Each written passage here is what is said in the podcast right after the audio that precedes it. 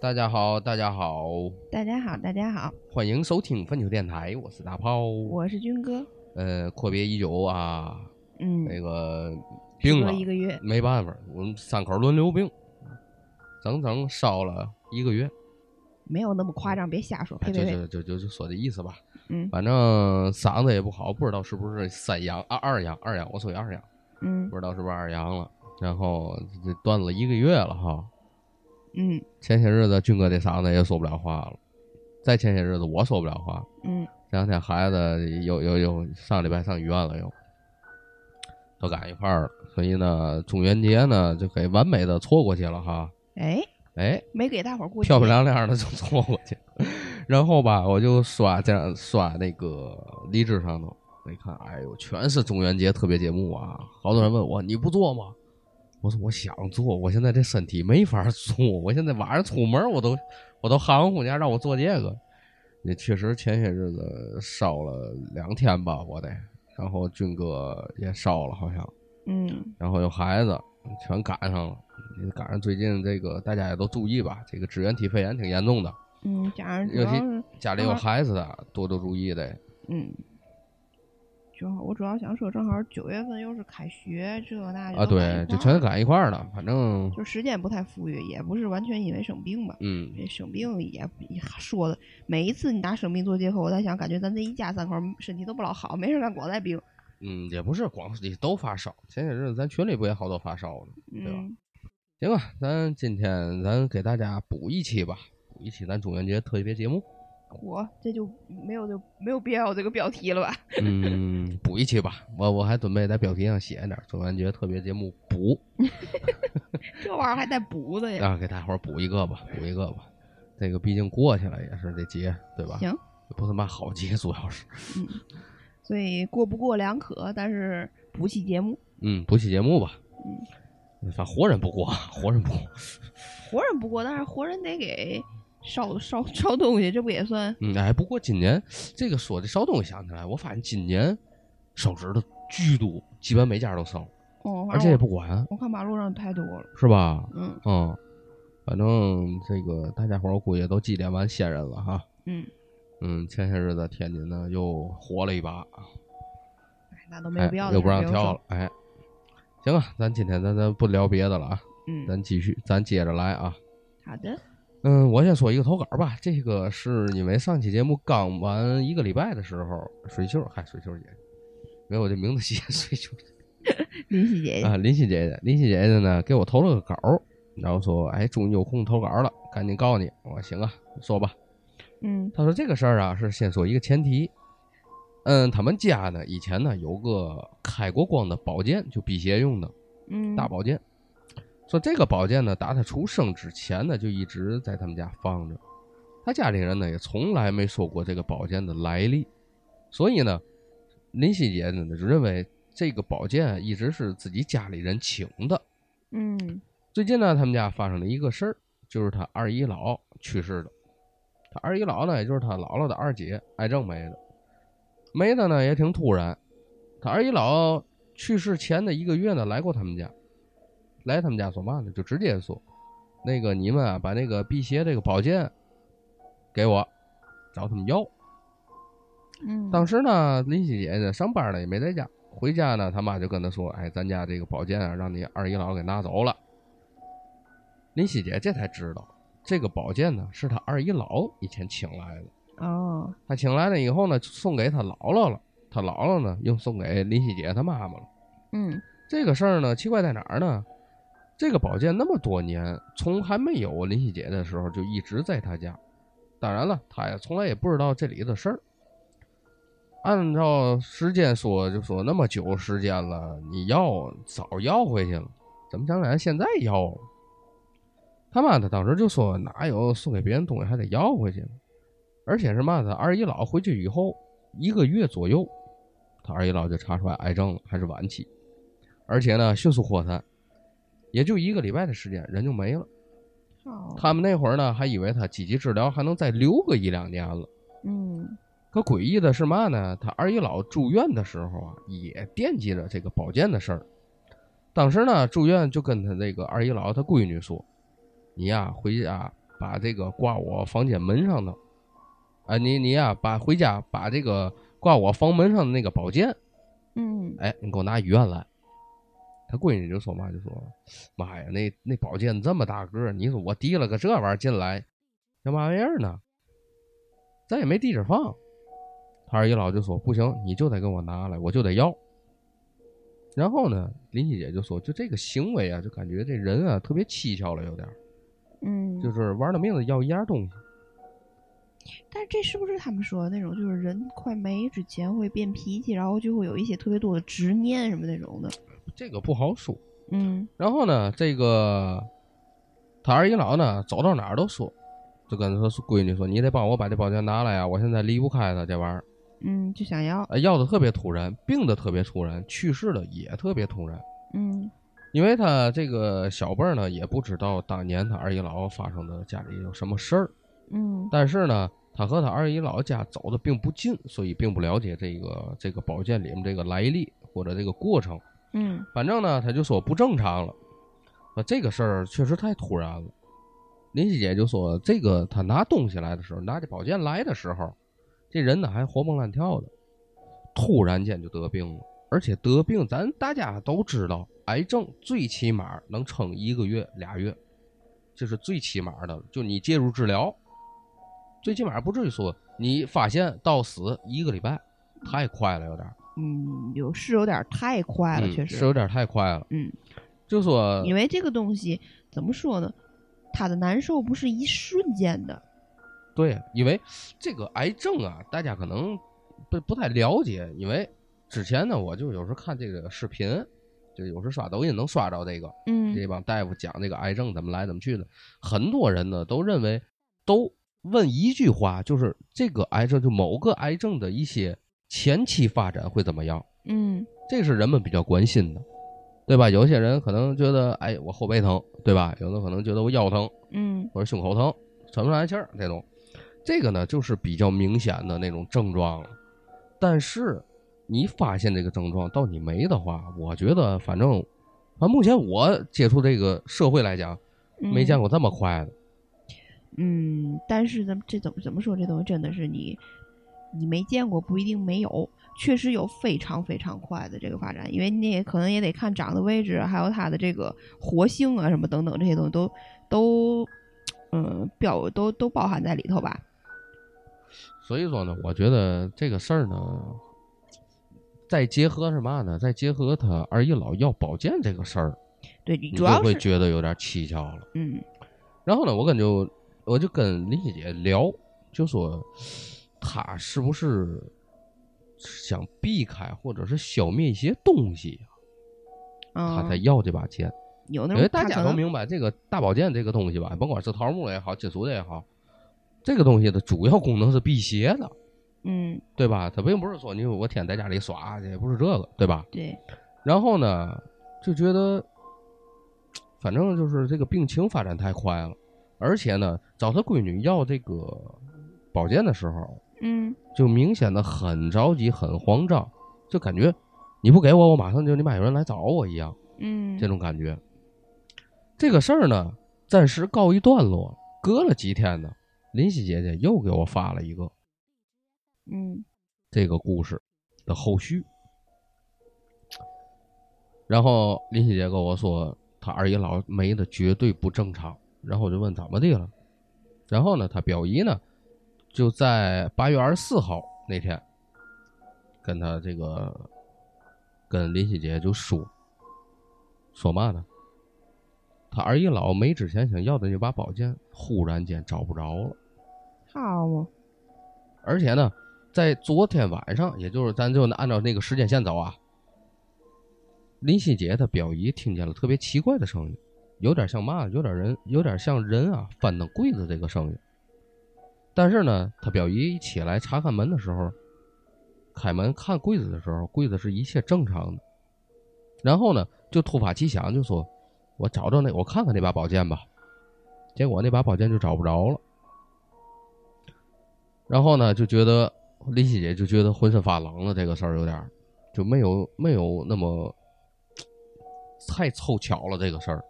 嗯然后呢，就说这个宝剑呢确实是有功效，因为开过光。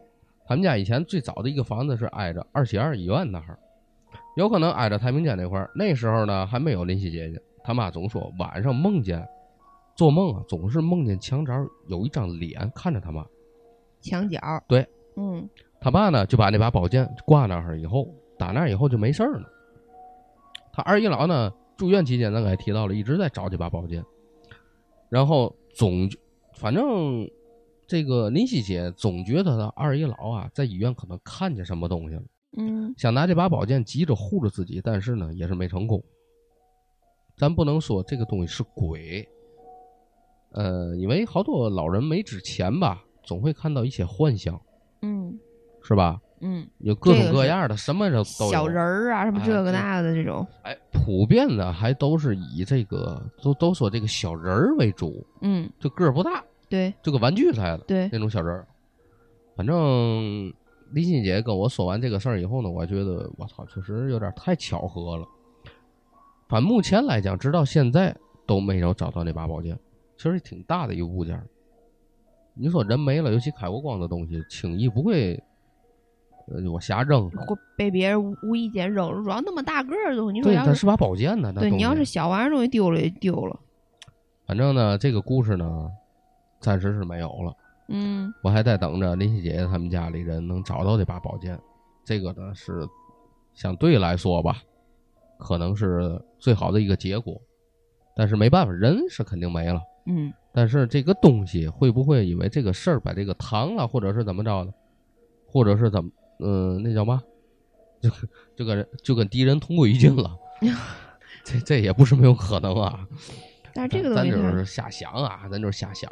嗯，但是这个东西怎么说？这个东西他不是想让求他来，就是就是用咱就是表面的感觉上啊，就好像他好像一直在找这个，是想拿这东西来抗什么东西，但最后人也已经没了，抗也抗不过去了，咱就不知道这玩意儿在消失了有什么用用意了。嗯，所以说，结合种种迹象来讲来来讲啊，这个事儿整体你这样想的话，确实有点邪乎了。嗯就咱天津话讲话，就是鬼吹的感觉，嗯就特别像。这仨字儿就能概括这个故事了，我觉得，是吧？嗯但但是呢，大家一定要注意身体健康啊！有嘛不对的，赶紧去看去，嗯因为前一阵子我也住院了啊。哎，之前我说了啊，说了说过了说过了，嗯。行吧，你先来一个吧，我这还有一个林夕姐投的一个小稿儿。对，然后说然后说到林夕姐投稿这事儿，我想起来上次林夕姐给你发微信的时候，好像是先给我发，但是我当时我忘了我正在忙什么，并没有来得及回他。嗯，然后后来好像他你就给你删了。没有，你就跟我说林夕姐给你发微信，完事儿以后我说哦，那给你发估计可能就是想投稿，我就没再回林夕姐。我刚才找那个投稿的时候，我一看，哎，怎么有林夕姐给我发两两条微信，我到现在都没回她，哎 Sorry 你这人呢？我是真忘了。你这人呢？行，我就把这个小段也说了吧。哎，我刚要说我我来一个小段，也说了吧。嗯嗯，这个是林夕姐在网上看的一个事儿，国外的事儿，嗯说是呢有一个地区，就是有点像国外的这个农场、村子类的这种地质态的，嗯挨家挨户呢都认识，各家小孩放了学呢也都在一块玩什么的。有一天呢，也是几个孩子在一块玩，快到晚上了，该各回各家吃饭的时候呢，当时呢有一个叫彼得的一个小孩，正在这个攀爬架上头荡，嗯其他小孩一块喊：“呃，Peter Peter go home go home。”我谢谢你，然后呢，咱吃完饭再来啊，吃完饭再玩啊。不会说了开始，彼得就说：“行，你等会儿啊，你等会儿，我先下来，我先下来。”他从架子上下来，可能还差那么两节儿的时候，嗯他呢就想，哎，耍个帅就蹦下来，直接嗯小孩儿嘛。结果快要蹦下来那一瞬间，所有孩子都看到了，彼得这个孩子在蹦的一瞬间在空中消失了。耶，所有小孩都没看见彼得落脚，都看见的是彼得跳起来，然后在半空中消失。有的小孩呢吓坏了，就赶紧跑了；还有的跟彼得关系最好的几个人就到处找，到处到处呢去喊这个彼得的名字，你就是没找着。后来呢又跟家长联系，又报警调查，但是到现在也没有找到这个人。从此这个彼得呢就消失不见，也再没有出现过。我去，这个事儿呢，跳到时间裂缝里去了是吗？嗯，这个这个事儿虽然不长啊，但是很符合国外的都市传说的这个呃，架构。哎，对，这个事儿呢，其实我之前还想找了，但是今天因为故事有点多，所以呢，回头我再找找这个事儿有没有再细节点儿的东西，嗯回，头再跟大家聊，行吗？好？好，感谢林夕姐姐啊，感谢感谢，因为这个一个月时间了，我才刚呃不到一个月，反正也快了，还一个礼拜一个月，嗯，你感谢林欣姐，我说一声对不起，我忘回你了。没事卷的卷的卷的，随便卷，那我来了，嗯我先说一个，正好咱不说这是七月半特辑嘛，嗯，然后我来一个罗姐给我投稿关于七月半的小故事，哦，你理他了，合着，因为罗姐给我发的时候是在上班时间，刚好可以摸鱼，正好是早上起来八九点九九十点钟，我正回魂儿的时候，她你们领给我发导不听吧？给我发了那个微信，当时我正好有时间就回他了。然后那一天他跟我说啊，就是一般到这个时候他呢撞上东西是常态，嗯，然后本身想着是哎，对，是想躲的嘛，但是也你说这东西躲不开呀。当天呢是正日子，正当天的时候，有两个小事儿发生。你没嘛呢，他呢那天就想着，嗯，不玩手机了，早点睡，因为这个日子在那儿嘛。嗯，不太好，哎，对，他呢是侧躺着，然后手呢就放在这个大胯那个位置上睡觉。他平时睡觉的时候也不摘这个运动手环儿，嗯，能检测什么心跳、心率什么这那的吗？不是太在意了，啊，然后他就侧躺着睡，然后这个手呢就放在大胯那个位置上。然后按说这个运动手环没人看的时候，它应该是完全黑屏的，但是他那个手环啊，就是频繁的亮，估摸着大概一分钟亮了三四次，就搁在自己身身上，他那手环自己闪一下嗯，亮了，待会儿灭了，待会儿闪一下又亮，大概有三四次。然后呢，这个手环当时是冲着天花板的那个位置放着，晚上睡觉屋里是黑灯的状态，嗯，这个东西亮还挺明显的。他呢就把那个手啊从大胯那个位置拿开，就放到了这个脑袋边儿上。他看着这东西啊，还是一会儿亮一会儿暗，至少得亮了十来次。然后这期间呢，这个东西也没有任何什么通知啊、短信啊、微信啊等等任何原因都没有，就是无故的亮，就跟人抬手去看东西，它自己会亮那个感觉是一样的。嗯然后呢，他当而且他当时快睡觉了，他是开的这个勿扰模式，肯定不会是通知。然后他这会儿呢，他就把那个手环摘了，放旁边了。放到旁边，他还是亮了几次。他后来当然就回想啊，这东西放在旁边，从刚开始放腿上，他最起码在腿那儿亮。现在这东西他把它放在自己脑袋旁边儿，这东西它亮，感觉就像有东西看着它亮。他说我感觉我现在想想，我是不是把这东西放旁边，人东西跟我脸贴脸亮啊？操，更深的慌。现在回想起来呼吸灯，啊真的是呼吸灯，你一喘气儿它就亮，啊，刚开始啊，我还跟他说是不是卡 bug，或者是上面蹭上东西了，所以它一直亮啊。然后或者是不是它坏了呀？他说，当然这个不算完。他说刚开始我也以为是它坏了，要不为嘛他说我能摘来放我脑袋边儿上了呢？嗯然后后来呢是手表灭掉不亮了以后，他的手机屏幕开始自己亮。好嘛，对，因为手表消停了没一会儿，手机屏幕开始自己亮，并且伴随着那种手机屏幕输入密码解锁失败的震动。哎呦我操，他用的是苹果吗？换华为吧，我就刚开，我这会儿我就觉得我去，这个我有点儿那嘛了。他因为他那手机我不知道他别人手机有没有，他说反正他说那手机手机震动这我知道，因为我手机也有，就是你解锁失败了，它会嗯震一下，嗯，输入密码错误就震一下，然后他那个就一直手机屏幕亮，并且伴随震动的这个声音。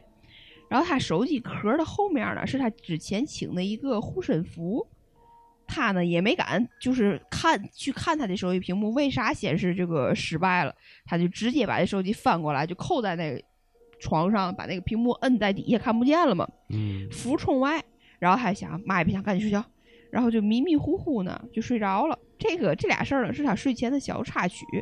等他睡着的时候，差不多都得快十一点多了。睡着睡着呢，他就感觉有人在他耳边儿是嘿了一声还是哎了一下，反正是出声音了，哦，就给他叫醒了。他呢，感觉他自己这就从感受完那俩事儿睡着了，已经睡了好长时间。但是一看表，才刚一点半，其实没多久。本来呢，自己也睡得迷迷糊糊，就以为自己睡意怔了，就听见什么嘿呀、哎呀，就感觉叫他的声音，嗯，哎想着准备接着睡。这会儿呢，就听见有人又在他耳边嘿，我操！哎呦我操！然后就听见了指甲敲他床头板儿的声音，就那种嘎哒嘎嘎哒嘎那种声音。测他吧。嗯，然后他呢，因为他奶奶就是在世的时候就特别爱用指甲敲那个床头板儿，哦，他当时第一反应不知道为嘛就觉得像他奶回来了。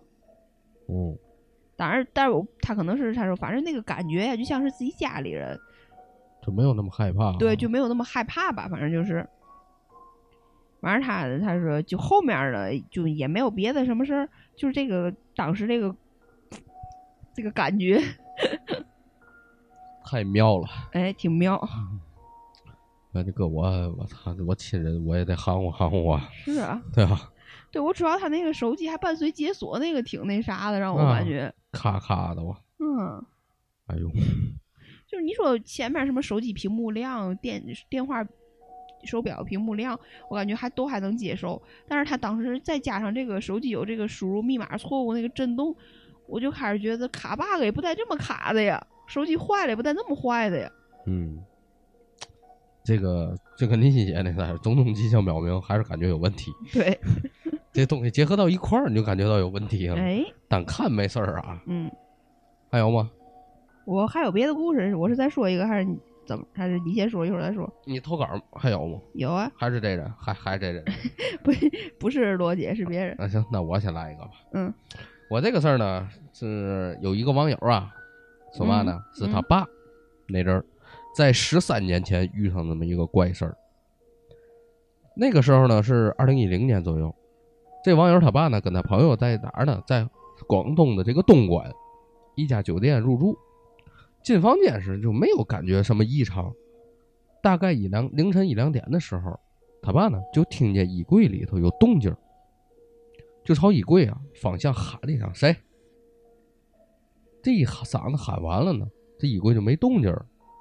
他爸就以为可能幻听或者有某种小动物，就没再理会，就继续睡了。大概过了十分钟左右，又听见衣柜有声音，就是那种吱扭吱扭开关门的那种声音，一直反反复复的。他爸就以为是不是小偷啊，然后起来，就直接去打开衣柜。打开衣柜以后，就赫然发现里面站着一个蒙着脸的人。他爸就问他：“你是不是偷东西？”对方来句嘛呢？对方来句说：“我之前是在这儿被一被一帮黑社会在这人不一被一帮黑社会在这砍死了给。”网友他爸不信，还一直就骂他，就说：“你呀，不说实话，我就叫保安来啊！你也你也别走。”最后呢，把衣柜这个门啊给堵住了，打了前台电话叫保安上来。这个过程中呢，他爸这个朋友一直在睡，打了电话以后呢，他爸就叫醒了他那个朋友了。保安上来以后，就赶紧打开了衣柜，打开衣柜以后一看，但是里面根本就没有人，就意识到不对劲了，就开始问保安。他爸就认为这屋是不是有问题呀、你这房间是不是死过人？嗯保安呢就面面相觑，就感觉到有实话，但是他们不说一样。然后呢，就收拾东西，赶紧到前台问，前台人员就承认了，那房间确实死过人，也确实呢被一帮黑社会给砍死了。说要给他爸换房间，他爸没同意，就直接退了房。前台这个工作人员呢，就告诉他爸，这儿呢很偏，晚上呢很少有车来。他爸呢当时也没理会，就在大厅里那儿坐了大概其半个多小时左右，一看还是没有车。在这过程当中呢，打电话咨询懂这方面的他一个大叔该怎么办。大叔呢就让他爸连夜离开这酒店，并且呢到人多而且比较高级的地方去。他爸呢就直接拿着行李说要到门口看看有没有车。就在出了大厅门口以后，就有一辆开的特别快的车冲他爸，直冲他爸面前。他爸呢就用力拍了拍这个车头盖儿一边就骂就说。你你妈是不是这个还还还还那嘛呀？还还嗯还敢吓唬我呀？他说嘛就说那个人啊，有没有吓到他爸就不知道了。反正呢，这个司机呢确实吓着了给，然后呢就赶紧坐车去深圳。到深圳以后呢，他爸让他朋友下车，他让这个司机开到哪儿呢？开到这个香格里拉大酒店。吃了饭以后呢，坐车回老家，然后找了一个找他那个大叔，他爸这个这大叔啊就告诉他爸，行，没嘛事儿了，可能因为你这个运气不太好才会见到，让这个这个你们家媳妇儿赶紧去拜拜神吧，给你念叨念叨。但是呢，这个网友就说吧，就说至今啊还记得他爸回来的时候有点吓人，整天儿这个阴沉的脸，就坐在家里，也不跟人接触，也不跟人说话。过了很长一段时间，这人才没事儿。嗯，我在想，是不是就吓着了？感觉像吓着了。就不像说就跟他妈什么附身呐、乱七八糟的，嗯，还不是一码事儿是吧？嗯 还是挺怪的哈。是。我来一个，来吧，我这个呢还是咱群里的小伙伴投稿啊，是咱群里的木木子。哦，这个呢很短啊，就是他八月初的时候，他说呀，他换了一个那种三六零行车记录仪，嗯就等红灯时前车起步，他都会说前车已起步，就是有这种提示音的这种。嗯然后中元节他下午呃下班的时候，然后呢就坐在车里等着那个车，等着那个到点儿打到点儿打完卡，他可能就能开车回家了那种。坐车里等时间的时候，嗯嗯，就听到行行车记录仪说前车已起步，他一看前面一辆车也没有。我操，特斯拉是吗？嗯，就能发现那个嘛那个，就周围一堆人在那儿晃啊晃悠哈。啊，反正其实也没啥事儿。你要说真要害怕，也不至于害怕，因为毕竟没真没啥事儿，就过去了就。啊，一就是就说用了一个多月这个行车记录仪了，哎，遇第一次让他听到他胡说八道了，就这种感觉。嗯，这个东西有时可能会有这个这叫嘛，有一些故障识障、别错误啊哎等等错误。但是再结合他原来出现过那咱前几我操好几期之前了，反正是我就记得他们家里头出现那个事儿嘛，那个鞋在那晃悠，哎，对对对，我印象最深是他们家啊孩子鞋晃悠那事儿。所以我觉得，哎也不一定了，这东西怎么说呢？你中元节前后，嗯，嗯，这种小小问题肯定会有，对你别当回事儿在意他也不是来冲你来的，对，他冲你来就不告诉你了，哎，就没有那么简单了。直接就拿上了。嗯，我我我这太短了，我再说个下一个来，嗯，下一个呢还是咱那个群里的多比给咱投稿的。哦前两天就是那个医他们医生夫妇嗯俩、大夫大夫，俩人都医医疗的嘛，然后就讲了好多事儿嘛。然后那个这个事儿呢是嘛呢？是就是前几天发生的，但是现在已经这个投稿已经快一个月了那时候的前几天，那阵儿是是有一天，反正是个周二，周二凌晨不到一点左右，他在家呢就拿着手机放着广播，然后用电脑呢正办公呢干活呢。然后他们家呢住在一楼，他们家有一个小八十平米的一个那个院儿。哦，嚯，然后呢，他就听到他们家院儿里头有那种扑腾的声音和吱吱叫的声音。嗯刚开始呢，他以为是那种风刮院儿里的灯笼啊什么的声音。后来，他就把那广播静音了，仔细听，不是那种就像是动物造出来的声音，但是听着呢嗯又不是猫叫，他感觉像是黄鼠狼的声音。他呢还在群里头问，就是有的群友叫他说别多管闲事儿，赶紧睡觉。然后有的呢就还说你出去看看。最后呢，他就是比较冷静，没出去看，就光听外边乱七八糟声音，没敢去看去。嗯然后转天呢，他才去看他们家院儿里，他给我拍的照片儿，反正就是让人弄得乱七八糟，嘛都给踹倒了那种。嗯然后，而且他收拾的时候，明显感觉到有一股那种骚气味儿。那个味儿呢，不是猫叫，呃，不，还不是猫叫，不是猫尿的那个味道，因为他们家也养猫，嗯，就不是那种味道，就有点像动物园里狐狸啊、狼啊那种骚气味儿。嗯嗯然后他收拾不好了呢，就是就就就没嘛事儿了。然后他发现呢，他们家院儿里放了一个那个瓦猫的雕像。瓦猫呢是云南那边儿地区用来镇宅、招福、辟邪的一种瑞兽。然后那个瓦猫雕像大概得有十几斤，他说平时多大的风都没吹倒过。然后这东西呢也是让也是倒着的，好像让什么东西给扒拉倒、踹倒的那种感觉似的，脸朝下倒着的，就是一个这样的东西。我给你看，他给我发照片儿，一个这样的东西。哦，然后倒了的照片呢，我给你看一眼，是嗯这样，正脸整个朝地下这样趴在地下的，哎，这个不应该啊，对，就这样倒两边倒啊。它它是一个长方形，对，反正就是有点像被别人给踹倒的那种感觉，或者是嗯扒拉倒的。但是后来呢，也没有什么奇怪的事儿发生，但是就感觉家里院儿里来东西了那那那种，来事儿。嗯。然后后面呢，就是也是跟这个呃，这叫什么小动物有关的事儿。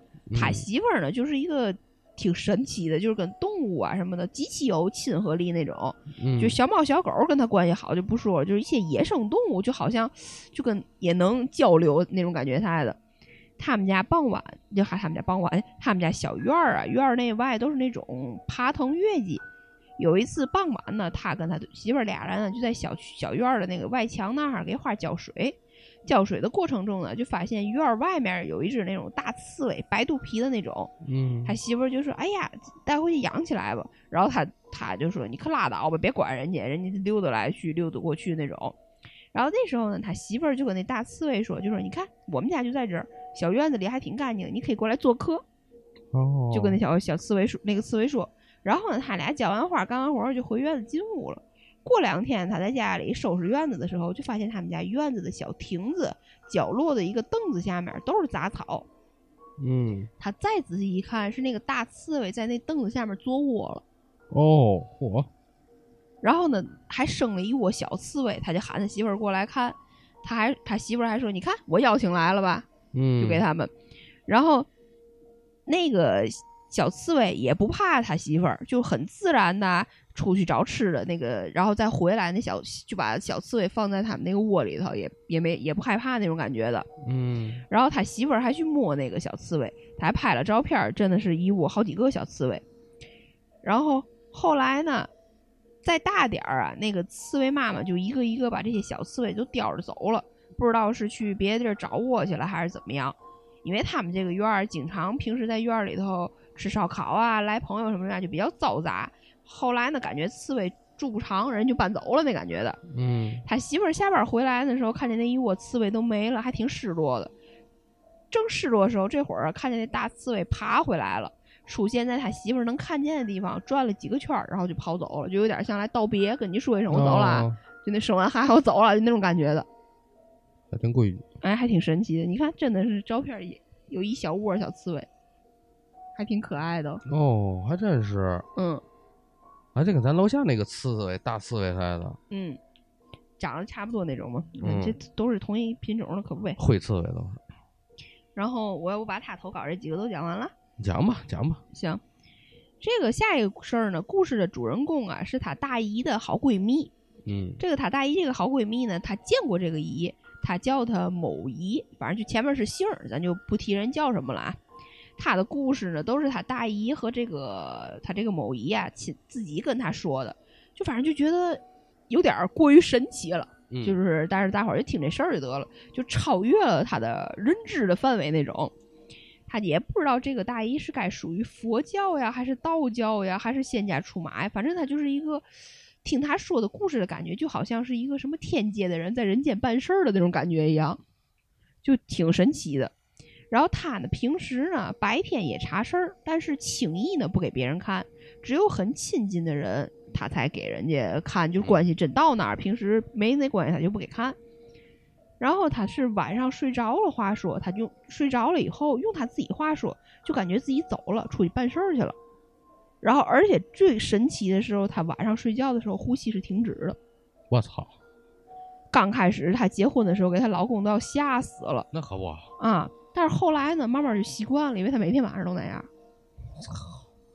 这有点过了，这真的要喘不上来怎么办呢？不知道他，但是他自己说他嘎一下过去了。他就说他自己睡着了以后，就类似于他就能感觉到自己灵魂出窍，为飞身体飞就分出飞出身体。到了嗯晚上，他才开始他正式的工作那种感觉，嗯就飞到任何地儿上，让他干一些活儿什么的。有的时候会有那种身材高大的神那种感觉，跟他说，让他给他说让他要要他去办什么事儿，但是这种事儿呢，大部分都跟小孩儿有关。哦，他举了个例子，就是有一次他往一个山上放了一袋子小蛇，然后人家就说是最近要有一批属蛇的孩子出生，就让他去干这活儿，嗯嗯，就这种。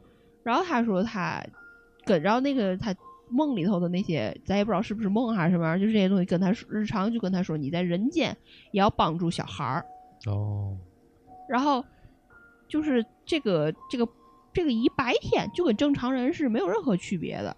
然后他听完，就是他自己就是后来听完这个神跟他说，就让他帮助小孩儿之后，他就辞掉了自己就是日常的那种工作，开始卖保险。哦，然后卖的呢都是那种小孩儿那种险种，然后也不是那种搭配的险，就比如说什么得什么存钱打着什么哦急救打什么这那，他卖的都是那种嗯比较简单的小险，然后不贵，但是还日常挺有用的，嗯，然后也不是那种挣啥大钱的，然后反正他们家的小孩儿啊，还有他们同辈儿的一些孩子啊什么的，基本上都会买这个姨的这个保险，都是那种比较合适的那种小孩儿险。然后他呢，大他大姨呢，就是很信佛嘛，然后是皈依的居士，也是。经常呢和他这个某姨啊一起去各种佛教的名山拜佛呀，什么这那总，因为他们不是闺蜜嘛，总一块儿出去。嗯，然后有一回呢，他们坐飞机要去一个佛教名山，他俩坐一块儿，他大姨呢挨着窗户，这个姨这个某姨呢就坐在他边儿上。当时飞机也在途中遇到这个强气流，就晃动啊、颠簸的很厉害，他大姨就挺害怕的。然后他这个姨呢就握住他大姨的手，跟他说：“你别怕，你往窗外边看。”他大姨就往外边看，就看见外面有一云层当中就有一个特别像一尊佛的一种样子的一个嗯，云层，就有点儿像就是咱看功夫里面那个剧照里面就有一个那个、那个那个场景。他当时他大姨看完了以后，就突然就哎很踏实，然后就而且飞机呢很快就平稳了，没事儿。嗯，这是一个小事儿，还有一个小事儿是嘛？他大姨当时啊跟着这个姨去各大这个佛教名山朝拜，就是呃有名的没名的各种地儿啊，他们都去过。有一回呢，他们去到一个寺庙，然后这个寺庙呢就不是很有名的那种啊，然后偏殿呢也是有一些这些菩萨佛像什么的。这俩人呢就准备要拜，这时候呢就是寺庙里的一个和尚住持什么的就出来了。就对着他姨大姨，就是对着他大姨说，嗯这个就说那个您啊，您这位居士可以随意拜，哦，然后然后又对着他这个某姨，就他这个嗯大姨的闺蜜说，您啊就别拜这个了，就说那是你不能拜这个。嗯，然后他说嘛，说说这个人家那意思，就说那意思大概感觉就是说，他们的身份没有你高。我，好的，然后这个他这个某姨呢，就去问住持说：“那个，您能给我说说我前世吗？”我想说：“我现在也觉得很迷茫的状态。”然后那个住持呢就笑而不语，没再说过，没跟他说过，没跟他说什么，就说完这几句话就走了。嗯，然后后来呢，这个姨啊，在梦中啊，就也就是因为她不经常睡觉的时候呼吸停止，去感觉去干活什么的嘛。她在梦中的时候呢，也跟人就是问过人家那些梦里的神什么的，就问他说我是在干嘛呀，或者我是谁呀什么那种。然后梦里的神就跟他说，你呀功德圆圆满之后，你自己自然就知道了。我，那还挺坑，哎，然后后来呢，他大姨和他大姨夫不也都是居士吗？前几年的时候，他大姨夫呀查出肺癌，就是晚期转移，然后已经没有手术机会了，家里呢基本也就放弃了。这时候咱这个咱这听友呢，就平时给他开点中药啊，缓解缓解一些不适的症状什么的，就是也没有别的什么太大的办法了。大概过了有个五个月左右，他大姨夫的这个病情呢就越来越严重。有一天呢，呼吸突然感觉很困难，眼看这人就不行了。他大姨呢就去找这个姨。你们之前你记得他说过，他有一个什么二姑姥姥能给人看事儿什么？他嗯那个是这个时候，他二姑姥姥年事就已经挺高了，就是就没办法再找人家办事儿了，就去找这个姨去了。这个姨就说这个就就跟他他大姨就跟他这姨说嘛，就说病情变化太突然了，家里呢就一点准备都没有，就想着说那个您能给帮帮忙，就是延长几天的感觉的。这个姨呢就查了一下，就说这次呀，我先给你挡下来，但是你们呀该准备的后事儿该弄的东西赶紧弄，我最多给你争取三十七天，有嚯整有零的就说这日子。然后说完了以后呢，他姨夫非常神奇，就是在三十七天以后过世，哎呦我操，一天不差。这有点意思啊。哦，而且走的就是也比较安详，没受罪那种感觉的。嗯，这这几个啊故事就说完了。不回来了，看这意思。对，就是他发现的时候已经非常晚期了，又又嗯活了五个月，然后之后嘛，嗯，但是这个还挺神奇。我主要我觉得有世界上有这个，我不知道这个科学上有没有人解释过，有人呼吸停止还能活呀？而且我他是，没听过，而且他每天晚上都这样，这也太这个灵魂出窍儿他他自己说自己就是梦里头，就晚上一睡着就就出去干活去了，嗯然后但是她老公会发现她这人呼吸停止了。哦，这就有点像《西游记》里孙悟空那灵魂一出窍人就不动了。但是他得，但是呼吸停止人嗯，这玩意儿科学解释不了这东西，啊何况他又是大夫，他都解释不了，那这咱更解释不了啊！当然，他也是听他大姨和他这个大姨的闺蜜跟他念叨了，啊他也是啊他也没半夜猫会儿你呼吸停止，是啊，但要不就是呼吸很微弱，别人就感受不到的那种，再微弱，他也有啊。对呀、你这再微弱，你肚子呀嘛的，或者是哪儿的，你也能感觉到啊。嗯，你挺大拿个镜子，你搁那鼻子底下，你也能感觉出来啊。对呀、而且动脉是会跳动的呀。对呀、哎，当然了，一些细节的事儿，这就没法考证了，这玩意儿，对吧？反正咱就很神奇一个事儿。嗯，不过这个这个给他打上来算这个三十七天的，我觉得挺挺挺那嘛啊，这么准，啊，说三十七天就是三十七天，告诉你们家准备后事儿，赶紧的吧，就这三十七天，只能给你争取三十七天。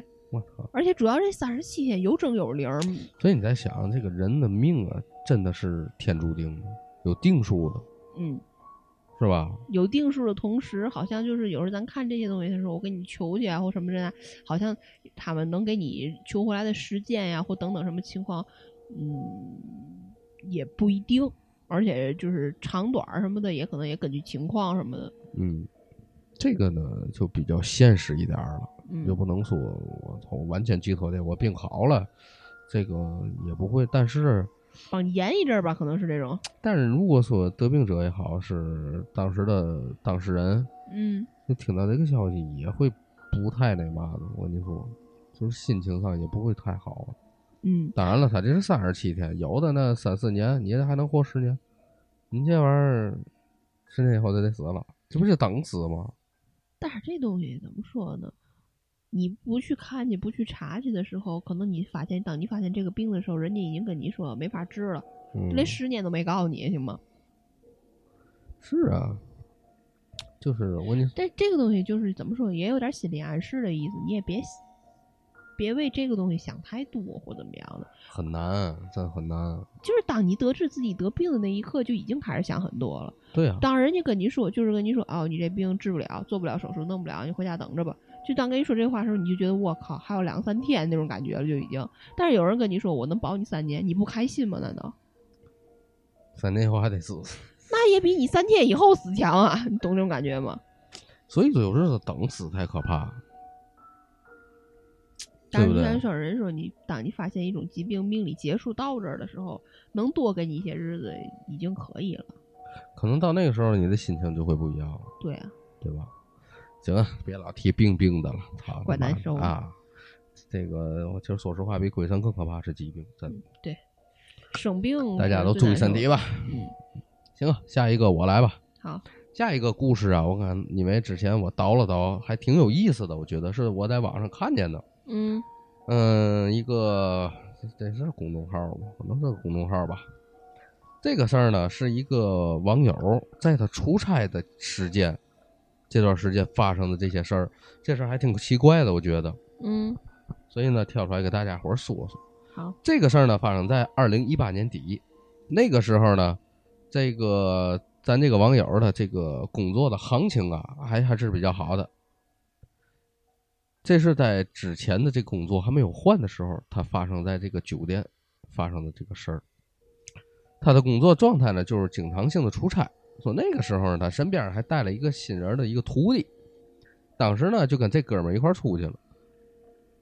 去的什么地方他就不说，是南方某个一个小县城。嗯说其实啊，就说那个地方呢，还是比较适合宜居的。到了之后呢，他就觉得呵，这地界儿空气也好，神清气爽的，不错。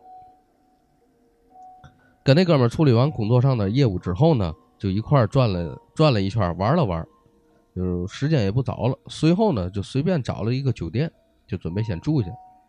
说这个酒酒店的周围环境呢，说是不错，不是那么的这个喧嚣的一个街街区，不是那么闹腾，嗯是一个比是一条比较安静的一条大街，就比较也宽敞，来往的车呢也少。一般来说呢，就这个说住酒店别住什么最里边房间，冲电梯不能住什么乱七八糟的吧。嗯这个网友说，你要是真点儿背啊，你住哪儿都出事儿。嗯因为像这种出差的伙食费呢、伙食路费呢，当时单位呢规定有规定是不能超过多少钱才能给报销。于是呢，俩人为了不超标，他们俩就合开了一个标间儿，就住在一个屋里了。开好房间之后呢，他们带着房卡就直接奔上楼了。说那个房间呢是在三楼三零六倒数第三个房间，不拔边不拐角，位置呢也比较正常。当时呢，这网友就说他清楚的记得，完美的避开了所有禁忌，但是问题还是出现了。嗯上楼之后呢，打开门，直到这一刻呢，之前他整个人这个心情还是不错的。但当他打开门以后呢，他就发现这个屋里的这个灯啊是亮着的。他就想，我操，这酒店不得插卡才能通电了吗？结果呢，他们俩愣神的功夫，这个灯啪就灭了。哦当时呢，这个房间灯就黑下来了，他就赶紧插上这个房卡，结果没有任何反应，又不通电了。他跟他那个哥们儿呢，第一反应就是我操，这房间是不是你妈电有毛病啊？网友呢就赶紧去楼底下叫人去了。前台招呼的这个服务员上来之后呢，拿卡一插，嘚儿灯就亮了。反复试了几次都没有问题，又整个看了看，结果呢就给出的这个是一个正常的一个答复。嗯就说刚才可能是接触不好，还说两句客气话，就表示如果说有问题呢，随时给您更换房间。这俩大老爷们儿一看也甭折腾人家了，忙活了半天也累了，就不愿意再搅腾、再矫情或者再折腾换房了。俩人呢就在这个屋住下了。晚上的时间呢过得还是比较快的，他跟这个哥们儿呢就你一言我一语聊了许多，聊着聊着俩人也就困了。网友说：“要不咱先睡觉吧，明天还得忙了。”于是呢，俩人就关灯，就不再说话了。网友闭眼之后呢，有大概其半个小时左右吧，他就迷迷糊糊啊就睡着了。然后呢，就感觉外面有声音。这声音呢，就刚开始他以为自己是做梦了，就感觉好多的人特别嘈、嘈杂那种声音。过了一会儿呢，这个声音越来越大，他就彻底醒过来了。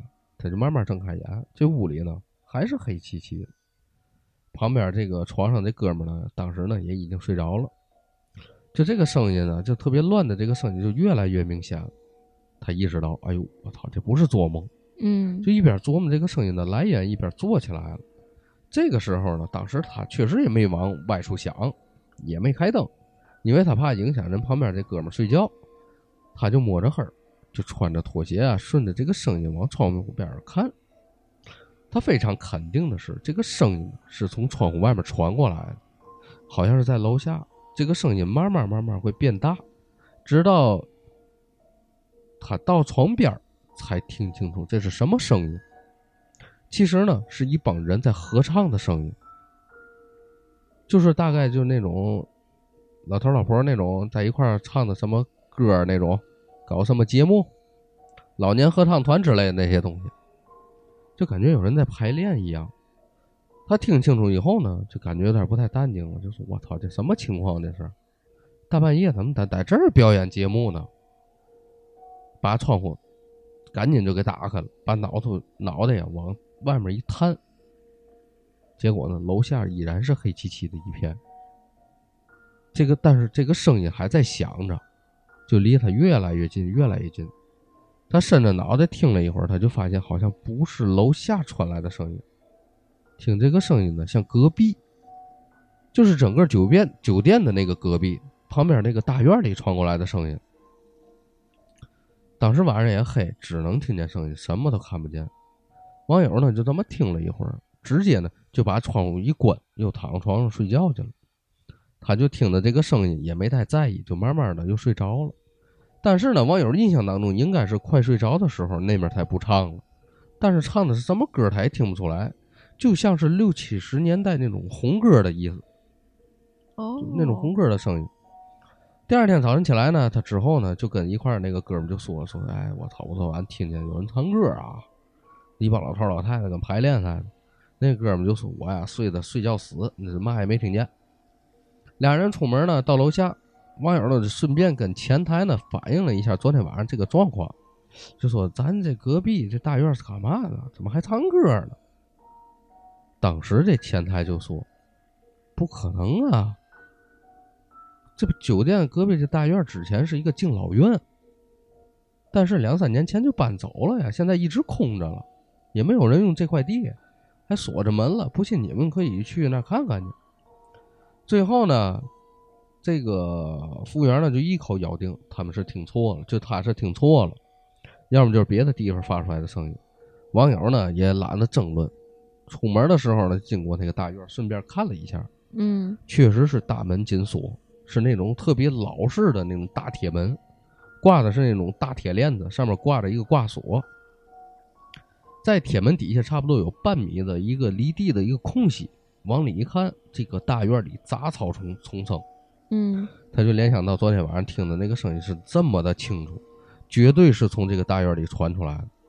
当时这网友呢后背有点发凉了，那哥们也表示就是我是真没听见，要不不至于对吧？然后呢，网友就叫上车，然后他们就赶紧走。正常的行程来说，说这个再过今天一天晚上，就明天下午处理完工作呢，他们就可以直接回公司了。所以呢，虽然说这件事儿让他有点瘆得慌，但是呢，他也没想说的我换个酒店之类的吧，嗯他也没想着对他也没有什么影响，不就乱点儿吗？就想那么再对付一宿，转天就赶紧走了。但是后来的经历让他感觉到了，我操，这个决定是错误的。当天晚上，当天他忙完外面的事儿以后呢，晚上回来准备休息的时候，他就在琢磨今天晚上还会不会出现那个什么大合唱这类的东西，就这么想着他就睡着了。那哥们儿呢，俩人跑的就是比较累了，睡的呢比他还早。可是呢，又差不多那个时间段，他也这个睡着没多会儿，那个声音又出现了。隐约约他就感觉到确实是大合唱，并且唱的歌跟他头天晚上听的是一模一样的。就赶紧坐起来，打开灯，就喊对面那哥们儿说：“你快醒醒，你快醒醒，你赶紧听，你听。”那哥们儿就揉揉眼，朦朦胧胧的醒过来了，就呆呆的望着他，一边望他一边愣神儿。俩人了对视了几秒，然后这大哥就说：“我也听见了，还真是有人唱歌。”然后呢，他们俩就赶紧打开窗户，一块儿呢在窗户边上趴着听。后来呢，他们俩得出了一个一样的结论，就是隔壁那个大院里头传上来的这个大合唱的声音。网友坐回这个床上之后呢，俩人就不睡了，就开始分析这个事儿。白天的时候明明看见院子里是荒废的，前台也说之前敬老院的早就搬走了，这怎么可能还有人在那唱歌呢？网友就问那哥们儿，就说：“你听听，是不是像老年合唱团的那种红歌？”这网友就点头。然后呢，俩人互不说话，就沉默着，说那个声音可是一丁点儿都没减弱，此起彼伏的，并且唱的呢还挺有气势。他们俩不知道唱的是嘛，反正是那种老红歌。嗯你别说，如果是是放在正常情况下，你听他们这水平啊，绝对算是不错的了。但是在大半夜这种天气条件下，就听出来只会瘆得慌。然后他那个哥们儿就说：“他会不会是隔壁的有别的单位是什么人在搞排练呢？”网友就拿起手机看看，真时间都他妈半夜一点多了，嘛单位抽这个风啊？确实，又是嘛样的老人在半夜有这种精神来看呢？再说了，他们说白天俩人看见了这个酒店的左边隔壁有条马路，右边这个隔壁的这个房间这这个大院啊，就确实荒废了很久很久，而且在这个围绕着这个街的周围根本就没有什么大型的单位。他们俩就继续沉默着，外面的这个合唱呢也一点没有停的意思。网友实在忍不了了，就把门打开，穿上衣服，他就奔楼下去了。他把酒店的这个值班这个工作人员叫上来以后呢，叫进屋里边。当时呢，真他网友是真生气了，就说：“你过来，你们自个儿过来听这个声音，是不是你们这儿你妈闹鬼？”嗯那个人呢，跟他一块儿上来之后呢，靠身靠这个窗户一听，可奇怪的是，这个声音都没了。我，当时这网友也不知道为嘛，怎么突然间就没了呢？然后呢，他就问在屋里等他没下楼那个哥们儿，说这声音是什么时候听的？那个哥们儿说也懵了，说不对呀、刚才还唱着了，你们俩一进来就没了。然后网友呢，工作人员在这待了一会儿，等了会儿看看，但是那个声音始终都没有再响起来。最后呢，工作工工作人员看他们俩这眼神，就感觉俩人可神经病似的。嗯最后呢，也是客客气气说了话，就关门下去了。在他走之后，网友呢和他这哥们俩什么都没说，就继续的沉默着躺下就睡着了。可能是这个网友刚睡的又差不多的时候，网友又听见那个声音，这下就把网友给气急了，就是有点烦人了。哎，也不管你妈是嘛东西了，蹭一下就跳下来，打开窗户就喊：“去你妈！大半夜你唱你妈嘛唱？”当时几乎就喊破音儿那种唱。网友就说呢：“我不管你是嘛了，来我就干你。”说来也奇怪，他骂完之后，这个声音就没有了，真就周围一片安静。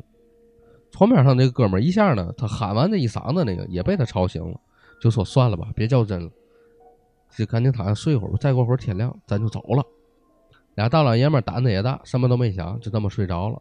本以为事情可能就这么结束了，嗯，我也以为结束了。但是后半夜的经历才让他这个网友呢写下来这段故事。好的，大概是在凌晨五点多左右，冬天这个点儿，天也是黑黑的黑的一片呐。网友就迷迷糊糊感觉他那个旁边哥们儿醒了，然后呢穿着拖鞋就啪啪啪啪啪摸地板，这声就往那卫生间那方向走。网友呢就被他吵醒了，心想：你上厕所你干嘛不开灯呢？你拿手机打开手电也行啊。正当网友迷迷糊糊想翻个身的时候，就发现自己翻不了了。哦，紧接着他这个脑子里这个精神气儿就越来越清醒。当时呢想法就是：我操，完了，这尼玛是鬼压床啊！这玩意儿，就这么半侧着身子，根本就动不了。但是呢，网友是完全有意识的，意识也比较清醒，喊呢还是喊不出来。当时他就听见那哥们上厕所应该是上完了冲水了那个声音。这个时候，网友身体啊就剧烈的难受，心慌，心跳加速。就大冬天的就被这个鬼压床啊给折腾出来一身汗。这个时候，网友就想着旁边那哥们上完厕所能发现我出问题吗？能不能把我给晃腾醒？可奇怪的是，他看那个网友冲完水之后就没有再出来了，就感觉到好像在卫生里卫生间里忙活着嘛，就稀稀疏疏这种声音，还发出那种刷牙的声音。网友就说：“这嘛情况？这点儿五点来钟，你刷什么牙呀？上个厕所不就完了吗？一般人，反正就洗洗涮涮在卫生间一阵忙活，灯也不开，主要还是黑着在里头。网友就越想越不对劲儿，他就感觉这情况有点怪，说那哥们儿不可能这点起来洗漱啊。嗯，但是不对呀，这屋这卫生间里这么黑，酒店大家都去过，你把房间灯和这个厕所灯都关上，这屋里是真的伸手不见五指啊！就拉上窗帘，对，那是巨黑了。但是在不开灯情况下，他那个哥们儿能在卫生间里能精确的挤牙膏、刷牙，这个有点奇怪了就。然后呢，他就在想，刚才确实是有人发出声音的，并且真的看见那哥们儿下床过去了呀。嗯正当网友越想越害怕的时候，他就感觉他这个脚好像能动，稍微能动动小指、脚趾。但是呢，当他动了一下，就感觉有个手拍在他的这个被子上，就啪的一下，拍在他这个小腿的位置上。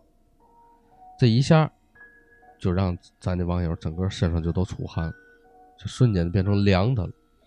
当时呢，还没回过神儿，就感觉有人又猛啪拍了一下，拍在他大腿处了。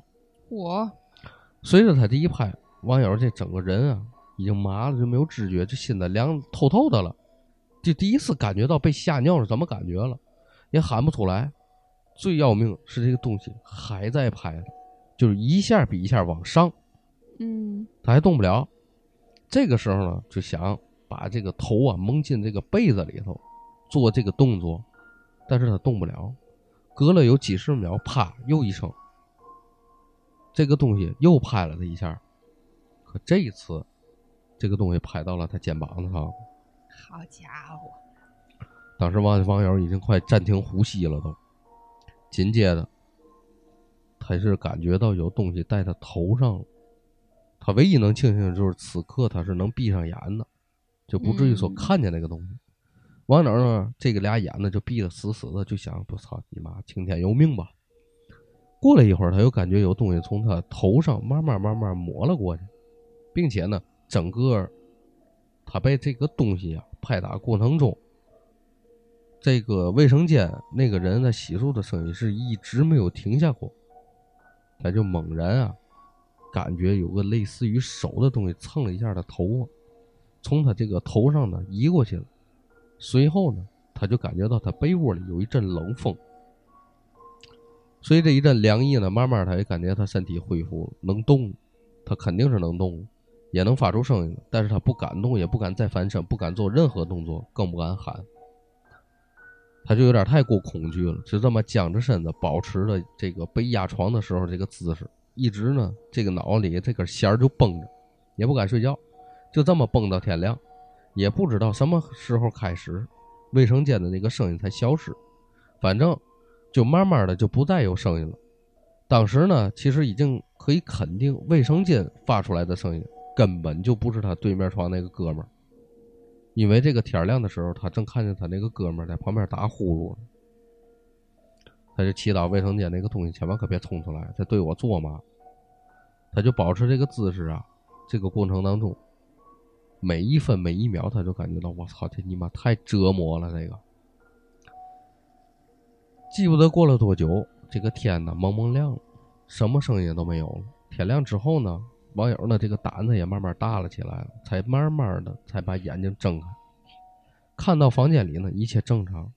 他扭头啊看了一下旁边这个床上那哥们还在打着呼噜，他就赶紧的把他那个朋友喊醒。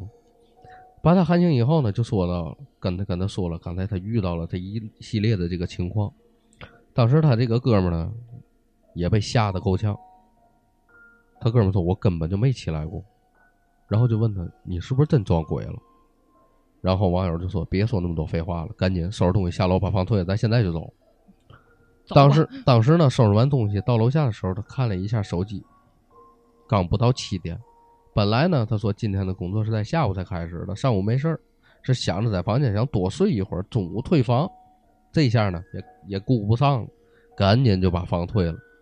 他们俩赶紧逃离酒店，拿着行李找了一个公园，一直俩人坐了整整一上午。俩人脸对脸呢，一直就没想通这个事儿是怎么回事儿。后来呢，网友跟别人讲起这个事儿以后呢，别人可能就说他第二天晚上听见这个合唱的这个声音之后开窗骂人，可能把他们惹着了，他们烦了，所以半夜呢才给网友来那么一出。但是确实呢也比较难解释。要说鬼压床正常现象呢，他从小到大呢，一直到那天晚上都没有过鬼压床那个经历，并且他感觉到他这个鬼压床那个时间是相当长。再说卫生间一直有人呢冲水这个洗漱，那个声音是从哪儿来的？网友呢跟他那个哥们儿，他那个哥们儿也就说发誓，我肯定是没起来过。哎我天呀！这个故事比较长啊，但是我觉得还是真是挺怪的这个事儿。就每一个细节都有深究的点。就是你你可以就是按照他这个这叫嘛，就他这个故事的发展顺序，发展顺序走，有可能是他可能把这个合唱团的这些人给冲着了，嗯，还有一个可能就是这个酒店真的有问题，对不对？从为嘛我为嘛这么说呢？咱可能不太了解他这个酒店，但是嗯他这个房间有可能是有问题的。这问题在哪儿呢？可能大家还就前文提到了，嗯这俩人一开门，里面屋里灯是亮的，嗯这俩人怎么鼓捣他也不亮。就灭了以后啊，俩人鼓捣怎么鼓捣也不亮。结果嗯直直到这个服务员上来试了以后，这个屋才亮。其实第一开始就已经感觉到这个屋里有问题了。但是其实你要愣愣说有问题吧，这时候还不算有问题，毕竟它有点像，嗯，就是怎么说，有点像，有点哪儿坏了呀，哪儿什么的，我觉得倒不至于一上来就觉得有问题。但是他经历这一系列事儿以后，你再反过来看前头，啊啊，对会不会是个前兆？对，对吧？嗯。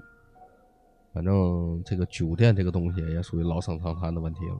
嗯但是我是看这个故事之前呢，我也没想到这个故事跟他妈旁边有大院有关系，我也没想到，我以为只是宾馆。是吧？嗯。哎呀，所以说呢，这个如果说啊，你像这大哥就是就叫他没嘛事儿，嗯，但是呢，这个东西它会烦你，那肯定人的这个忍性忍耐呢也是有限度的。对有极限的。但凡你看有些的，其实这个东西它没有一个固定的标准。你看有些人就说你就卷逼他，就跟他给逼卷跑，生鬼怕恶人嘛，对，吧但是？也有可能给卷急了。给他啊，这给他给卷卷急眼了，嗯，这也不是没有可能。所以呢，如果说发现问题，第一时间三十六计，走为上策。哎，就跟这个之前那个看那个嘛似的，嗯，就这个某音上头。一堆搏击教练教你怎么，哎，你怎么对三个人、五个人？我就之前刷到一个搏击教练就说，甭管任何情况下，只要人数超过三人以上，扭身就跑。对，对你别想你恋战啊，就我得撂躺几个，别。还有一个就是嘛，对方拿刀拿家伙事跑，这是最主要的，保命重要。所以呢，这个其实是道理上是差不多的，嗯，尽量的也别冲撞他们，毕竟呢，这个东西真要招上了，就不定有什么事儿。躲不开嘛，就是感觉嗯我歇会儿，我喝口水。缓一缓。嗯，这故事有点长。哎，说说累了，我说个小故事吧。这个故事是咱群里头猫姐发，其实这个这个猫姐在群里头就是无意间可能发了这么个故事，大伙儿聊了两句。当时呢我没看见，我是后来没事儿干的时候倒群的那聊天记录看见了这个故事，我也没跟猫姐说，但是我我觉得猫姐应该不会介意，我直接发直接念出来，因为这个好像也是猫姐从别的地儿看见的。嗯就是有一天呀，有一个男的去离家大概十几公里外的一个亲戚家做客，吃了晚饭之后呢，就回家，一个人步行回家。快到那个村口的时候，已经是晚上九点多了。然后这个男的呢，走的是是有点又累又有点渴，然后看到路边儿呢有个房子，这个男的心里还嘀咕，平时也走这条路，没注意这有座房子呢。但是当时这男的真的是又累又渴，管不了那么多，就敲开这个房门。看里面呢是一个打打开门呀，是一个穿着干干净净、打扮的白白净净的一个年轻的小媳妇儿。这男的说明来意以后啊，这小媳妇儿就把他放进来了。放进来以后呢，小媳妇儿就给他端了一碗水，之后呢就坐在镜子前面梳头。然后这男的就一直打量这家里，发现家里只有这小媳妇儿一人。这小媳妇儿对这男的就说：“你是某村某户的某某某吧？那个我认识你，你经常从我们家门口路过。”然后过几天呢，我要嫁到你们村儿去了，咱以后可能也就是同村的邻居了。哦，然后这男的喝完水呢，就准备走了。这时候小媳妇儿又说：“你不着急，我再给你来一碗，你休息休息再走。然后呢，反正咱以后呢也是同村的熟人了。”这男的呢也没多想，就又喝了一碗水。然后后来觉得别，毕竟有男女有别的，嗯实在也不好意思，就说我先走了。授受不亲。哎，走了以后呢，这男的还嘀咕，什么时候见过他？他怎么还知道我我叫嘛？我妈我住哪儿？我哦确实从总总从这儿路过，但是我还真没注意这房子。哦，想想觉得也没什么恶意，认识就认识呗，就这村儿跟村儿之间的，你说对吗？嗯然后第二天，这男的醒来之后呢，就跟村里问咱谁，咱咱村儿谁家要娶别村儿媳妇儿了。哦，同村的村民就说，嗯，没听说过谁家要结婚呢。然后他问了，打听了一下，也没打听着，就想算了，不了了之，爱咋咋地吧。也许等结的时候就知道了。过了几天，村儿里呢忽然传出来，就是某一户人家在外面打工工伤致死的这个儿子要结姻亲。哦，然后这个男的呢，也是就出去看热闹嘛。漂亮，然后一看这俩人的就是摆在一块儿的遗照，新郎呢就是本村这个某户人家没结婚死在外面的儿子，另一张遗照呢正是前几天给他水喝的这个姑娘的照片操。这你妈想来后怕呀！这个哎，这虽然说是不那嘛啊，嗯，对对对这他妈对人无害哈，但是听的是他妈的挺后怕的，别想。对这个故事怎么说呢？感觉好像在哪儿听过类似的，但是就是、嗯就是我我就我也觉得也挺那嘛的，就拿出来给大伙儿讲一讲。就是好多类似的这种故事倒是确实有。有挺多的还是。对，我就觉得故事很熟，但是我不知道说没说过类似，我就感觉说一下吧这个故事。嗯，然后我再说一个啊，说这个呢是他们在说这个打牌的事儿，就是上来呢是有一个人在一个网上发一个事儿，就说嘛呢，昨天晚上打牌，当时对面那姑娘呢就是点儿背，一直输，一直输，一直输，然后输完输到后面呢，这姑娘就有点输急了。然后最后的时候呢，就把烟盒里面最后一根烟拿出来点着了，往身后一扔，然后就说了一句：“爸，抽完这根烟你就先回去吧，你在我跟前待着，我老输。”我操，当时旁边跟他打牌，另外仨人就惊呆了，知道吗？就就甭管怎么着啊，就就甭管是真是假，这仨人都得懵了，是吧？啊，然后他身后呢就是窗户，根本就没人，而且他们都因为打一块儿打牌都认识，一块儿打牌都认识。他爸爸呢已经去世很久了，然后他说完这句话以后，后来他就一直赢，一直赢，一直赢，我觉得是可能对面那仨虚了，可能感觉后对面那仨就是有牌都不敢胡了。你说完这话以后，这个就有点像前一阵子，就是网上教教国人在国外，如果说遇到比你强壮还蛮横无理的外国人外国人，接手印，对，就是 就是你比如说啊，其实有时你看韩国人、日本人和中国人，就长相的差异还是挺大的，呃，说不出来，但看着就一但是你哎眼能看出来你一。眼就能看出来是哪儿的人。嗯然后呢，我看有个网有一个博主就说你呀、就对了，就跟咱这儿那个看过林正英吧，嗯就是左手拿那个食指跟中指，然后卷起来就跟二太的那种嗯并上，然后右手呢也是这样并上，你就在你就在在空中啊，就嘛没有，你在空中比划一个金金色的金字儿，嗯因为他们都看过香港的老电影，因为嗯国外对国国外对这个香港老电影还是比较感兴趣的。然后就写一撇一捺，然后底下你就随便划了就行，然后拉一个老长的，然后 一这个指，拿这手一往往他脸上一指，大哥立马就听，你知道吗？我然后我看过一个他做的一个，哎，那还不是节目，就是说白了就有点像那个嘛那个实验似的，嗯，反正七八层老外是虚了，就害怕了你从外网上看的是吧？啊哦，咱国内的倒没看见有有拿来实验的，是吧？啊，。就是就就就明显感觉到有点虚了，就是但是这这事儿啊，咱这么说，这只是一个乐子，嗯，你别真心去，以为啊，咱呀是能画个符，人家能掏出枪来。哎，但但是这个怎么说呢？人欧洲大部分国家还是禁枪的，咱们你别往上美国试去，对吧？就是，但是您是、啊咱咱就说这事儿，就是也别太当真，就当个乐儿听呗，就是。啊，对，反正呢，这个怎么说呢？这个如果说啊，大家这有这个词这种嘛，就是玩牌也好嘛的也好，你真想把对过这仨人弄住了，其实这是个好办法。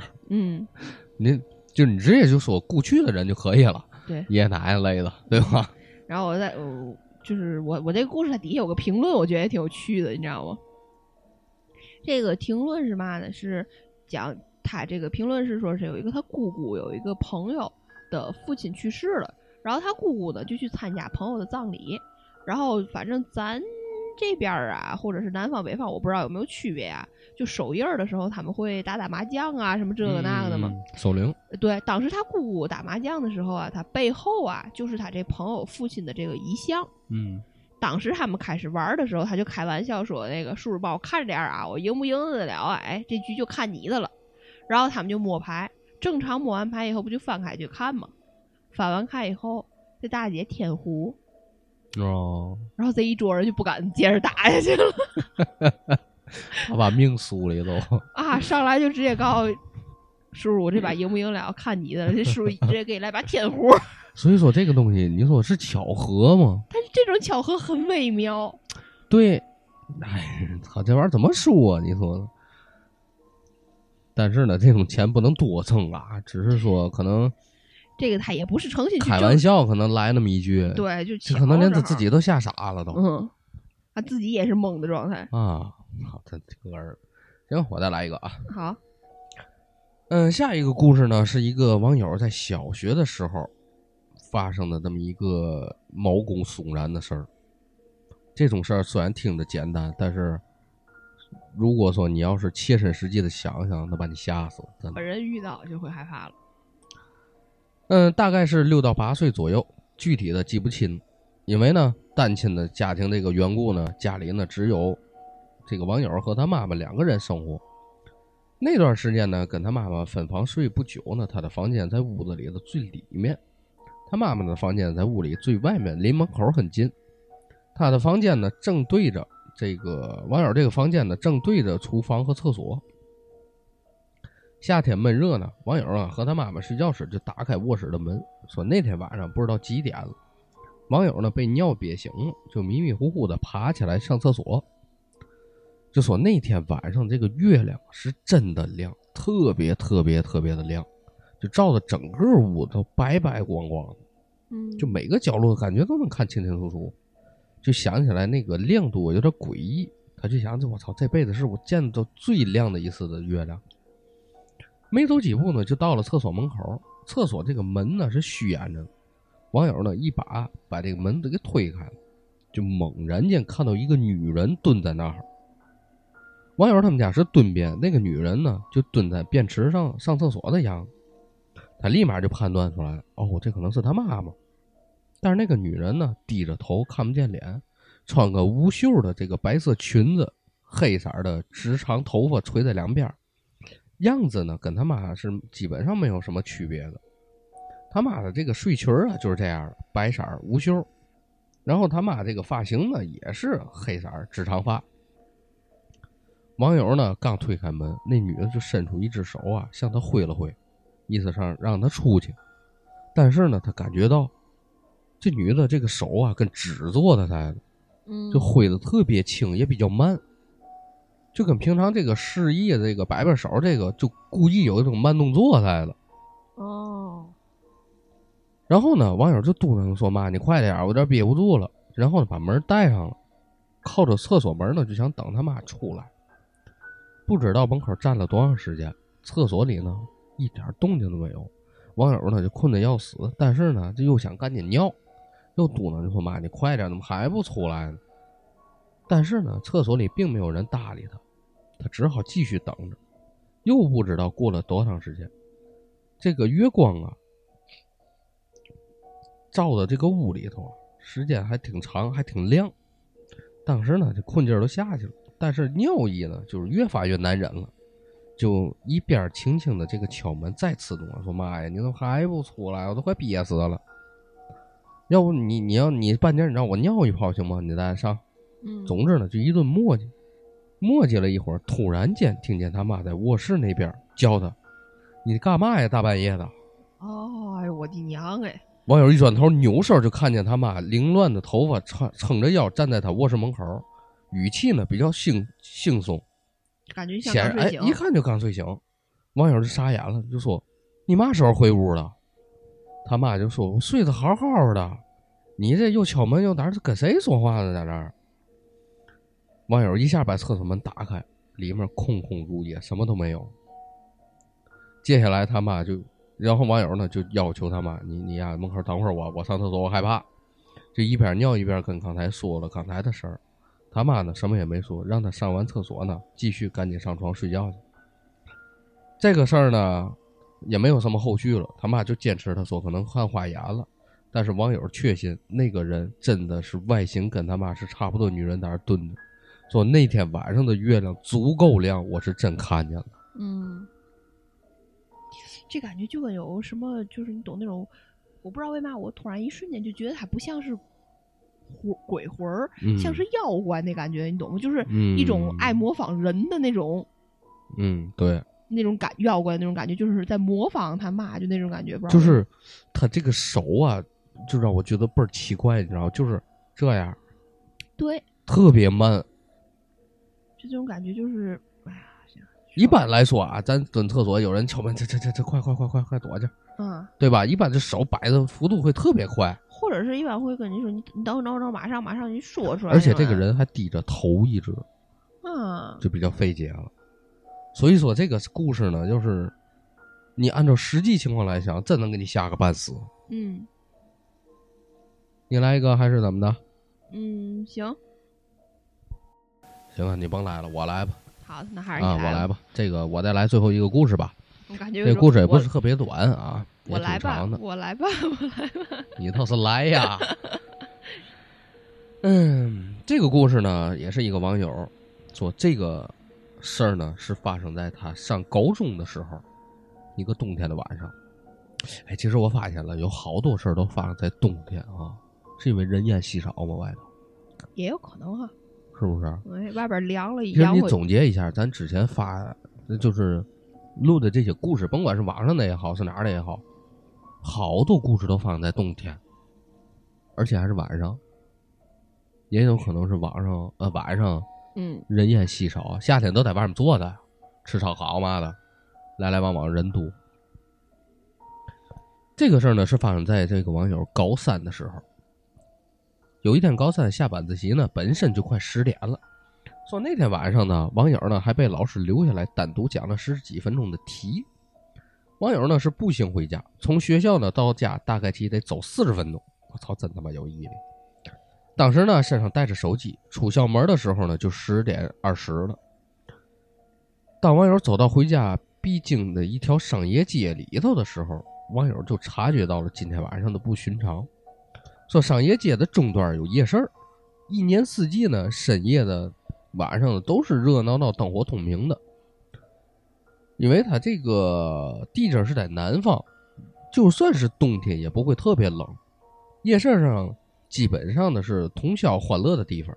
说那天晚上就很奇怪，夜市里连灯光都没有，商业街里街里头呢还开着几家二十四小时的营业的便利店。每天每晚都开，说这家不开灯，那家都会开的那种。基本上呢，一踏进这商业街，店面的灯光呢就会扑面而来。不说人来人往吧，至少肯定是会有人经过。说那天晚上就不一样了，整条街没有一家店灯是亮着的，唯一的光源呢就是路灯。网友也说了，除了那天晚上，他再也没见过那副场景，甚至他有时半夜两三点钟从那路过的时候，都没那样过。这个地方呢，没有人，也没有车，一个人都没有，就那么长的路，只有他一个人在走，他就特别纳闷，就看了一眼手机，十点五十五，他寻思，是不是太不太晚呢？怎么今天一个人都没有呢？但是网友呢也没害怕，只是当偶然，继续呢往家走。走到商业街尽头的十字路口附近，能看见他们家所在的这个楼房了。楼房下面呢有一盏路灯，经过路灯呢，直走再往左拐就能看到网友他们家那栋楼的那个单元门了。再上三楼呢，网友就能到家了。此时呢，网友远远在路灯下呢看见一个人。是什么人呢？是一个老太太。这老太太孤零零的站在这个路灯下面，左顾右盼。网友就打量了她一下。这老太太呢，身材啊比较矮小，身形呢应该是挺瘦弱的，但是呢，穿的特别臃肿，跟大棉袄似的。西瓜红的这个颜色的棉袄，青黑色的棉裤和棉鞋，戴着一顶啊水红色的帽子，但是网友看来有点像毛线帽，就能把两边耳朵盖住，没有帽檐的那种。网友呢就越走越近，老太太看见他呢，目光直愣愣的盯着他不动了。然后，这个老太太呢就开始慢慢慢慢的走过来。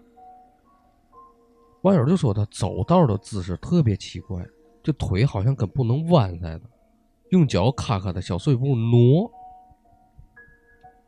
挪地，看起来腿脚不好一样。网友呢就看他，就看他盯着他自己，还走过来了，以为他问路呢，就放慢了脚步，说等他过来。就随着那老太太走近，他才发现，网友呢觉得这个这个老太太呢比想象中的还要矮小。网友呢身高是一米五八，是个女孩儿嗯已经算矮的了。可目测老太太一米五出头，圆脸，但是下巴感觉特别尖，有些违和，看着面色呢有点发黄青色儿的那种，但并不苍白，看起来就感觉这个老人啊有多大的病在的。哦，气色不太好，眼睛啊很圆，眼神呢发直，看不出来任何情绪。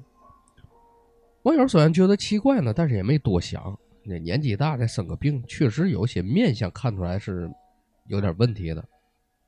慢慢，那个老太太就走到了网友的身边，网友都做好了他要问路的准备了，可是那老太太并没有开口说话的意思，而是挪着这个小碎步越来越近，越来越近，几乎快要挨着网友了。网友疑惑的停下来了，就想看他要干嘛。这老太太就很奇怪的绕到了他的左后方，挨着他左侧身子后边不动了。网友呢就听见他手里头好像有揉搓塑料袋的沙沙的那种声音，瞬间网友就警觉起来，就想：我操，他从塑料袋里想掏嘛呀？嗯会不会他妈对我不利呀、那种？然而下一秒，就他就感觉到了强烈的不安了，不知道为什么，就感觉空气都变得诡异了。王那个老太太并没有碰着他，只是行为奇怪，手里发出来揉搓塑料袋的声音，也没有跟他产生过任任何这个实质性的沟通和接触。嗯但是后来呢，网友就突然间觉得，这老太太好像拿他在挡挡箭牌，好嘛，就感觉这老太太躲到他身后，在躲什么东西一样。可是周围呢，又黑暗又寂静，连个流浪小动物都没有。网友就在纳闷儿，这老太太在到底想躲嘛呢？网友立即就给一步就给弹出来了，决定就不理会这个老太太，赶紧回家。他自己刚一迈步，那老太太又嚓嚓嚓嚓嚓迈着小碎步又跟上来了。当时呢，王九呢就心惊肉跳了，但努力着没有肉套了都。嗯，但努力着没有失控，就快又快速又尽可能的放出这个脚步，赶紧走，飞快的左拐进了单元门。期间呢，网友回头瞄了一眼，他以为他会加快步伐追他，嗯可是他感觉这个老太太只能这么小碎步，特别机械缓慢的那么走着。但是可以确定的是，这老太太冲着他的方向来了。网友进了单元门，大步跨上楼梯，上到二楼半的时候，网友突然间停住了，因为他们家楼对面有一排这个供居民放杂物的小平房，楼房呢和这个杂物房中间就形成了一个小巷子。从楼的这个二楼半开始，楼道的窗户会有一呃，楼道呢里头会有一扇小窗户，三楼半、四楼半都有。你站在楼道里，从小窗户往下望过去，就能看见楼下这个小巷子里的状况。站在小巷里抬头呢，也能看见这个窗户，也能透过窗户呢看到一部分楼道。网友呢就站在二楼半的这个楼道窗户边儿眼看呢还有几节楼梯儿，上面就是自己的这个家门了，就突然间感到一股无名火直接冲脑头了就。嗯当时呢也不知道怎么想的，只觉得我操你妈！晚上我辛辛苦苦放学回家，本来想好心帮你忙，你他妈吓我！行，我你妈到底要看看你干嘛？于是呢，网友就侧身站进站站进这个楼道的角落的阴影里，靠着窗户，斜着眼儿盯着楼下这个小巷。这个叉叉这个声音就走到这个声音由远而近，他果然呢感觉到这个老太太是跟过来的。然后呢，网友就看见那个老太太依然僵硬的走着，从这个街上拐到了小巷子里头，站在单元门门口不动弹了。网友就屏住呼吸看她，这个老太太就微微抬起头，网友就觉得她应该是在找他。然而呢，她紧接着有一个毛骨悚然的举动，让网友害怕了。这个老太太呢，开始四处感觉闻着东西，就这样，感觉挺大的这个声音。嗯然后网友就说：“我从来没听到过这么大的这个闻东西这个声音。”就感觉像，就跟狗一样，你知道吗？就闻嘛，就那种特别大的声音。当时这网友都快吓尿了，那一刻他才觉得，我操，这是人生中最后悔的时刻，没有之一。网友就站在靠墙，站在这个墙角，大气也不敢出，就憋得头昏脑胀的。短短几秒之内，就发生了一身汗。这冬天的夜晚呢，顺着这个睫毛啊，这个汗就往下滴。他想跑，但是根本感觉动不了，双腿不听使唤的，整个人呢就杵在那儿，就眼睁睁看着这个老太太停止了这个闻东西这个动作，然后挪着小碎步开始往单元门里头挪过来了，就开始进单元门了。这老太太进了单元门以后呢，再爬二楼就能跟他面对面了。那几秒里，他几乎是崩溃了。虽然一动不能动，但是他脑子里就跟惊涛骇浪了，已经。突然间，不知道怎么的，刚被吓得一干二净的怒火又回来了。当时他就都想到了死了，他就想：我操，不行，我就跟你干。说心里就想着，这老太太绝对不是人。然后网友就想，咬着牙就想着，他要是真上来了，我非得给他来一脚，甭管怎么着，只要他在楼梯上露面，我跳下来就一脚，踹完了再死也不亏。网友正想着他这个悲壮的这个心理活动的时候，楼下的老太太突然间停住了。这老太太站在单元门门口，没再继续往里走，停了几秒以后呢，往这老太太转身了，擦擦擦挪着小碎步，顺着来时的路，往小巷的这个外面的街道走了过去了。哎呦，当时这个小这个网友啊，就喜极而泣了，已经都如释重负了，感觉是不是你妈老天保佑了？我操！是不是看起来他放过我了？然后呢，网友就看着他慢慢走出了小巷，即将消失在这个这个楼房的这个墙体的转角处，这才感觉到自己全身的衣服已经被汗浸透了。网友想上楼回家，可是发现依然还是动不了，身体还是那种僵直的状态，动动手指都费劲。然后呢，网友就心有余悸的看着他消失的那个墙角，试着缓缓自己的四肢，平复心情，想着赶紧恢复对身体的这个自由支配的时间，赶紧回家。突然间，网友就看见他所在的这个墙体的那一端里头，突然间探出来一个脑袋，红色的帽子，那个老太太正正脸对面看着他了。嗯他说：“这个昏暗的灯光里啊，猝不及防跟那老太太来了个对视。老太太远远的望着他，对他咧嘴笑，咦，说那个尖尖的下巴这个时候显得更长了，眼睛瞪得正圆啊，嗯特别无神，直直的对着他的目光。想象一下，一个人对你笑，但是咧出来一个你想象难以想象的弧度，但是整张脸是没有一点儿真心笑意的样子，就是皮笑肉不笑呗。网友当时就想呢，这个有一个电流一样，直接冲到天灵盖上了，一一瞬间成空白了就。嗯网友看他那个脑袋慢慢转向了一边过去以后呢，直到整个头侧面对着他的时候，网友就那么呆呆的看他头一点一点伸缩回去了，是一点一点缩回去了。就那种慢慢的感觉。，对，然后慢慢消失在墙后，全程他所探出来的只有头，一点儿脖子和肩膀都没有露出来。嗯网友想象不到，在他的看不见的那个墙后，他的脖子是什么样的状态，但是他绝对能想象到，这绝对不是一个人能做出来的动作。只把一颗脑袋垂直于地面，从墙角伸出来，而不露出来一点身体，这个人的支撑力根本就支撑不住。说那个东西消失了，不知道多久以后呢，网友整个人就像散了架一样，直接瘫软在地上了。后来呢，连滚带爬的爬上楼梯，连哭带嚎的疯狂的捶门。他妈来给他开门的时候，那一瞬间往玩命的扑进屋里头，抱着他妈放声大哭。从那天晚上过后呢，他妈每天雷打不动在楼底下等他回家，然后呢跟他一块上楼。他妈对他这个态遭遇呢态度呢也比较微妙。